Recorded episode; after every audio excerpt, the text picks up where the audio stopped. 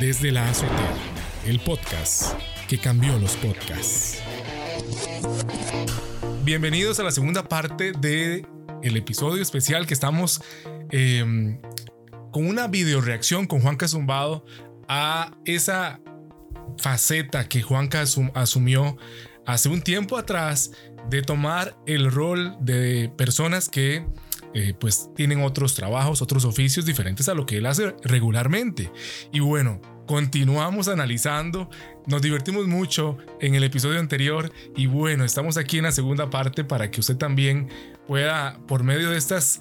Eh, por medio de estas imágenes auditivas, ¿verdad? Un poquito, porque estamos viendo fotos, reaccionando a ellas, para que usted pueda tener un escenario ahí eh, pueda acompañarnos y pasar un buen momento.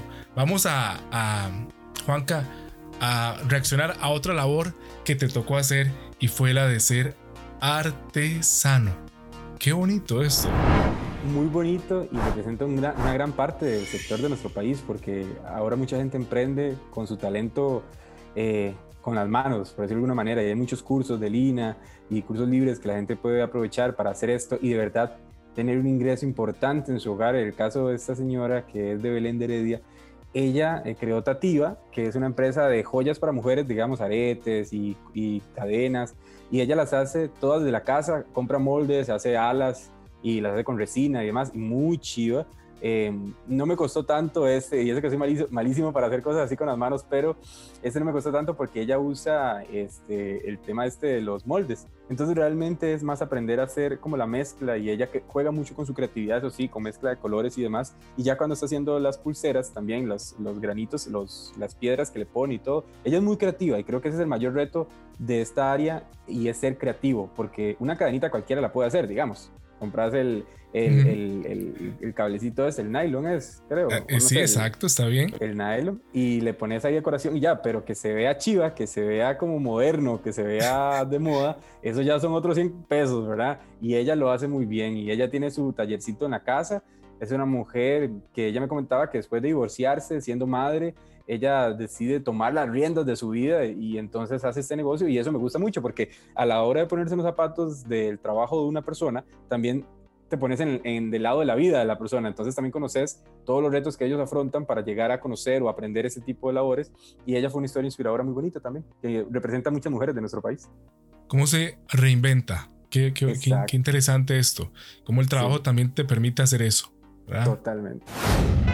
Jardinero en un lugar de la provincia de Punta Arenas. Exacto, eso fue muy especial porque mi familia es de Esparza, Punta Arenas, y esto fue en la iglesia de, Esparza, Punta Arenas. Entonces ahí hice de jardinero, que no había hecho, que trabajar con plantas y trasplantar una planta de un lugar a otro cuesta porque tiene su toque. Y en ese momento hicimos quitamos una mera eh, palmera que había. Una palmera muy grande. Ajá. Sí, la sacamos de la tierra, la sacamos de la tierra con todas esas raíces que tiene y la llevamos a otro sitio y la plantamos a otro lugar. Y, y, esa palmera estaba sobre un carretillo que me tocó mover a mí y yo no me lo aguantaba. O sea, yo iba ahí todo descompuesto porque realmente, de verdad que cargas. Uno ve, cree que la, eh, la jardinería muchas veces esas, esas, florcitas pequeñas y todo, ¿no? Pero muchas veces al hacerle forma a un jardín, digamos, a distribuir el jardín, tienen que plantar cosas que ya son grandes eh, porque mucha gente paga por, por ya plantas grandes, no que vayan creciendo, y, y, cargar esa planta y plantarla y todo tiene su toque. Entonces fue chiva y, fue bonito porque visité el pueblo de mi familia.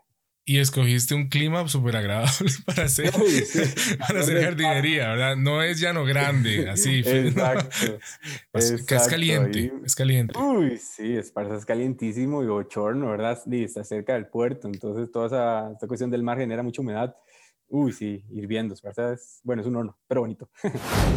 Huevos de emus. De emus, de emus. Perdón, de emus. Y están de color verde, azul. En esa foto se ve el emu, que es el animal africano, no, australiano, que llega a Costa Rica, ¿verdad? Y ellos este, aquí se reproducen de manera controlada, en algunos lugares, en San Mateo de la Juela, también en la Cruz de Guanacaste tienen otro criadero de emus y ese huevo que vimos en la foto anterior son huevos azules muy grandes que equivalen a una docena de huevos de gallina. a nivel de proteína y de cantidad. Entonces, cuando se quiebra ese huevo, es un huevo gigante que tiene una yema gigante. Y cuando usted la cocina, todo eso es el equivalente a que usted haya quebrado 12 huevos, una Medio kilo aproximadamente de, huevos de gallina. Exactamente. Qué pobre la, eh, la, la, la, mamá eh, que pone sus huevos. Ah, sí. ah, sí, pero créame que ella también es bastante grande en todo aspecto. Entonces ella no, pensé en decirlo, yo mejor no lo, no digo, pero está bien. En homenaje a, a, la madre que pone sus huevos. Pero todo esa escala, toda esa escala. Entonces yo creo que si fuera una gallina, sí, se nos muere la gallina poniendo el huevo. Pero y eso fue trabajar con caballos. Entonces, ¿cómo se, ¿cómo se de los caballos y demás? Mira, Juanca, y ahí he escuchado, no sé si, ese, si, si recordás, ese día mencionaron que hay hasta una terapia que las personas ah, reciben con caballos. Equinoterapia, sí. Esa, esa terapia ayuda mucho a los niños que tienen algún tipo de condición. Muchas veces cuando son niños autistas o son niños este, con Asperger y demás, em, esos niños logran tener una terapia que son, los logra estimular de una mejor manera por medio de, la quinoterapia. Y cabalgar y también manejar, no es la palabra, pero ya sí, lo manejar el caballo, digamos, con la carroza, tiene su toque porque ellos lo mueven de cierta manera para que el, eh, para que el caballo agarre a la derecha o para la izquierda que no pegue. O sea, es, un tema de, con esa cuerda usted guía el caballo bastante bien. Entonces, verás qué interesante es también. Claro, ahí nunca me soltaron porque si no yo hubiera seguro despedazado alguna, alguna parte, ¿verdad? Porque fijo hubiera perdido el control, pero el señor ahí con mi mano él me tenía agarrado y me iba enseñando. Bastante chiva. Es que estás en una carroza con, con un caballo adelante, con las riendas y ahí pregunto, ¿qué es más fácil, eso o un carro? Ah, un carro. Bueno, es que un carro siento más control. Es que es un ser vivo, ¿verdad? Que toma decisiones. Entonces, si no lo hago bien, el caballo va a tomar su propia decisión y me puede botar. Puede botar la carroza y todo. Definitivamente. Ahí sí podemos decir que manejaste, que estuviste a cargo de un medio de transporte de un caballo de fuerza. La belleza, del, campo. del campo. Sí, este era otro tipo de plantación. Esto fue, creo que fue en la Cruz de Guanacaste, fue bastante lejos. Ah, los chiles era, era los chiles. No era la Cruz, era los chiles. y esta era em, sembrando hortalizas, si no me equivoco. Entonces era un tipo de plantación donde no usan la pala ni nada, es mucho la mano. Eh, y el riego también muy delicadillo y todo, y, son, era una asociación de mujeres, entonces me gustó mucho, porque no solamente era lo de las hortalizas, sino que ellas también tenían cerdos para venta y gallinas y todo, pero todas eran mujeres de la zona muchas solteras, muchas madres solteras y ellas mismas se generaron su propio ingreso de trabajo en una zona lejana que tiene pocas opciones laborales. Entonces también fue como conocer la historia detrás de ellas. A la par, lo que se ve al fondo es un vivero que ellas construyeron y que tienen diferentes plantas. Es muy cargas, esa señora, la historia de ella es muy carga. Juanca a constructor. Sí, eso fue en Dota, si no me equivoco, allá en la zona de Los Santos. Eh, y eso fue, sí, trabajar con la cuadrilla, pero esta vez no con casas destruyendo ni nada, sino haciendo aceras. Entonces era con la mezcla, vertiendo la mezcla en, en, la acera, la redundancia, este, darle la forma para que quede plano. Es, es, es, es, chiva también y también es ver el trabajo de ellos. Esos son como unos adoquines que pusieron en el centro. Entonces, como se ponen, hay que eh, con un martillo, con un mazo darles para que queden planos, que en la misma línea eh, el tema de trabajar con un ingeniero que tenía como las medidas y la forma en que también ellos, los mismos constructores, toman medidas de una manera un poco más rústica tal vez, no como el ingeniero, pero que ellos con una tablilla o así ellos ven y tienen buen ojo porque tienen toda la vida trabajar en eso. Eso fue alrededor de la iglesia y creo que es de Dota o es de alguna de la zona de los Santos, pero estábamos a la par de esa iglesia.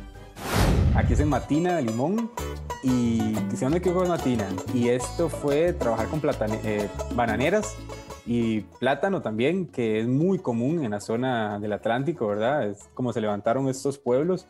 También me gustó mucho porque me generaba una conexión con el pasado, porque mi papá, él se crió en Río Frío, de Sarapiquí, y en esa zona también había, y él me contaba que él de joven hacía eso, entonces yo me acuerdo haciendo ese reportaje, yo decía, me siento como reviviendo lo que mi papá hacía, conociendo un poco más de mi papá, que gracias a Dios lo tengo con vida y él me cuenta sus historias, pero me acuerdo que, que eso me hizo sentir como cercano a él, todavía más recordando lo que él hacía de joven, cómo se ganaba la vida de joven. Y entonces ahí decía que es como jalar 15 camas, eh, que uno jala 15 camas cargadas de banano amarrado a la cintura y no pesa porque obviamente va en una línea guindando, pero usted sí de correr y sí hay cierto peso que si termina uno hecho leña y ellos, sí, eso es un montón, ¿verdad? Eso es como un kilómetro, o sea, no está tan cerca de la planta, ¿verdad? La gente es muy carga. Y ahí están estallados de risa ellos, de verme a mí sufriendo, porque había partes en que ya no podía ni jalarlo. Ahora, es increíble, ese peso que traes supera el tuyo propio. Ah, totalmente, totalmente. Y si yo tuviese que alzarlo, no lo lograría, digamos. Creo ah, que la, imagen que elegiste con la que cierras esta, eh, este, este video de, esta historia destacada en, el Instagram tuyo, eh, me gusta. Me gusta la frase. Dice que no hay que llegar primero, ni ser el más grande.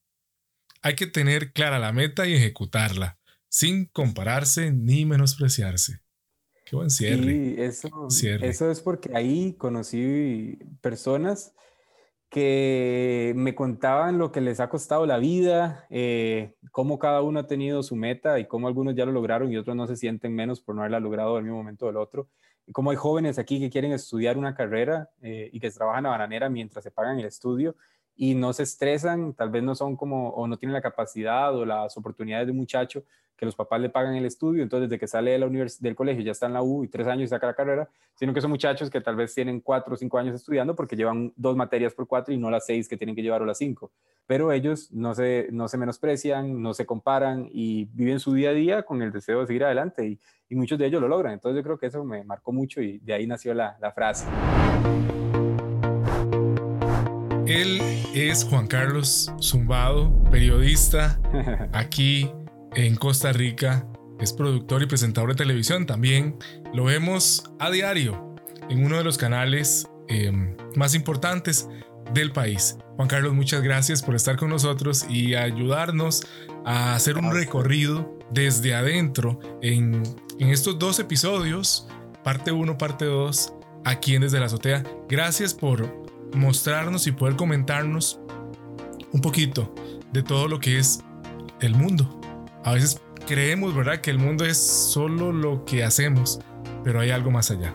Gracias, Juanca. No, hombre, es a usted, mano, ¿verdad? Exacto. Somos dos Juancas aquí.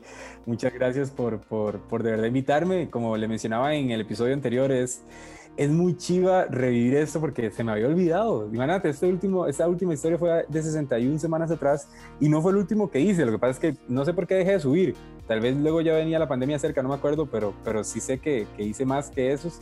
Eh, porque sí fueron los 82 completos, sí fueron 82 semanas.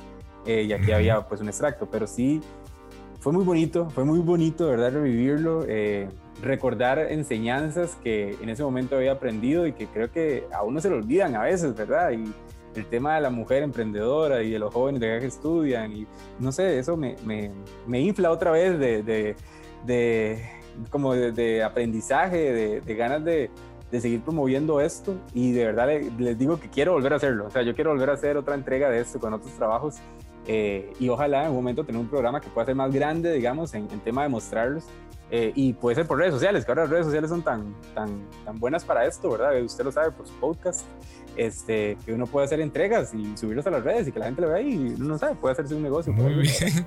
Ahí hay otra profesión, otro trabajo, otro brete. El 83. Exacto. Muy bien, gracias Juan Carlos. Eh, de verdad muy agradecido y también espero que hayan disfrutado cada uno de ustedes aquí en el podcast y nos vemos en un próximo episodio desde la azotea. Mi nombre es Juan Carlos Solano y soy el conductor de Desde la Azotea Podcast. Y los invito para que a partir de ahora nos escuchen en Radio Nova CR todos los viernes a las 7 de la noche, hora centroamericana. Somos el podcast donde todos quieren estar porque tienen algo que contar. Desde la azotea, el podcast que cambió los podcasts.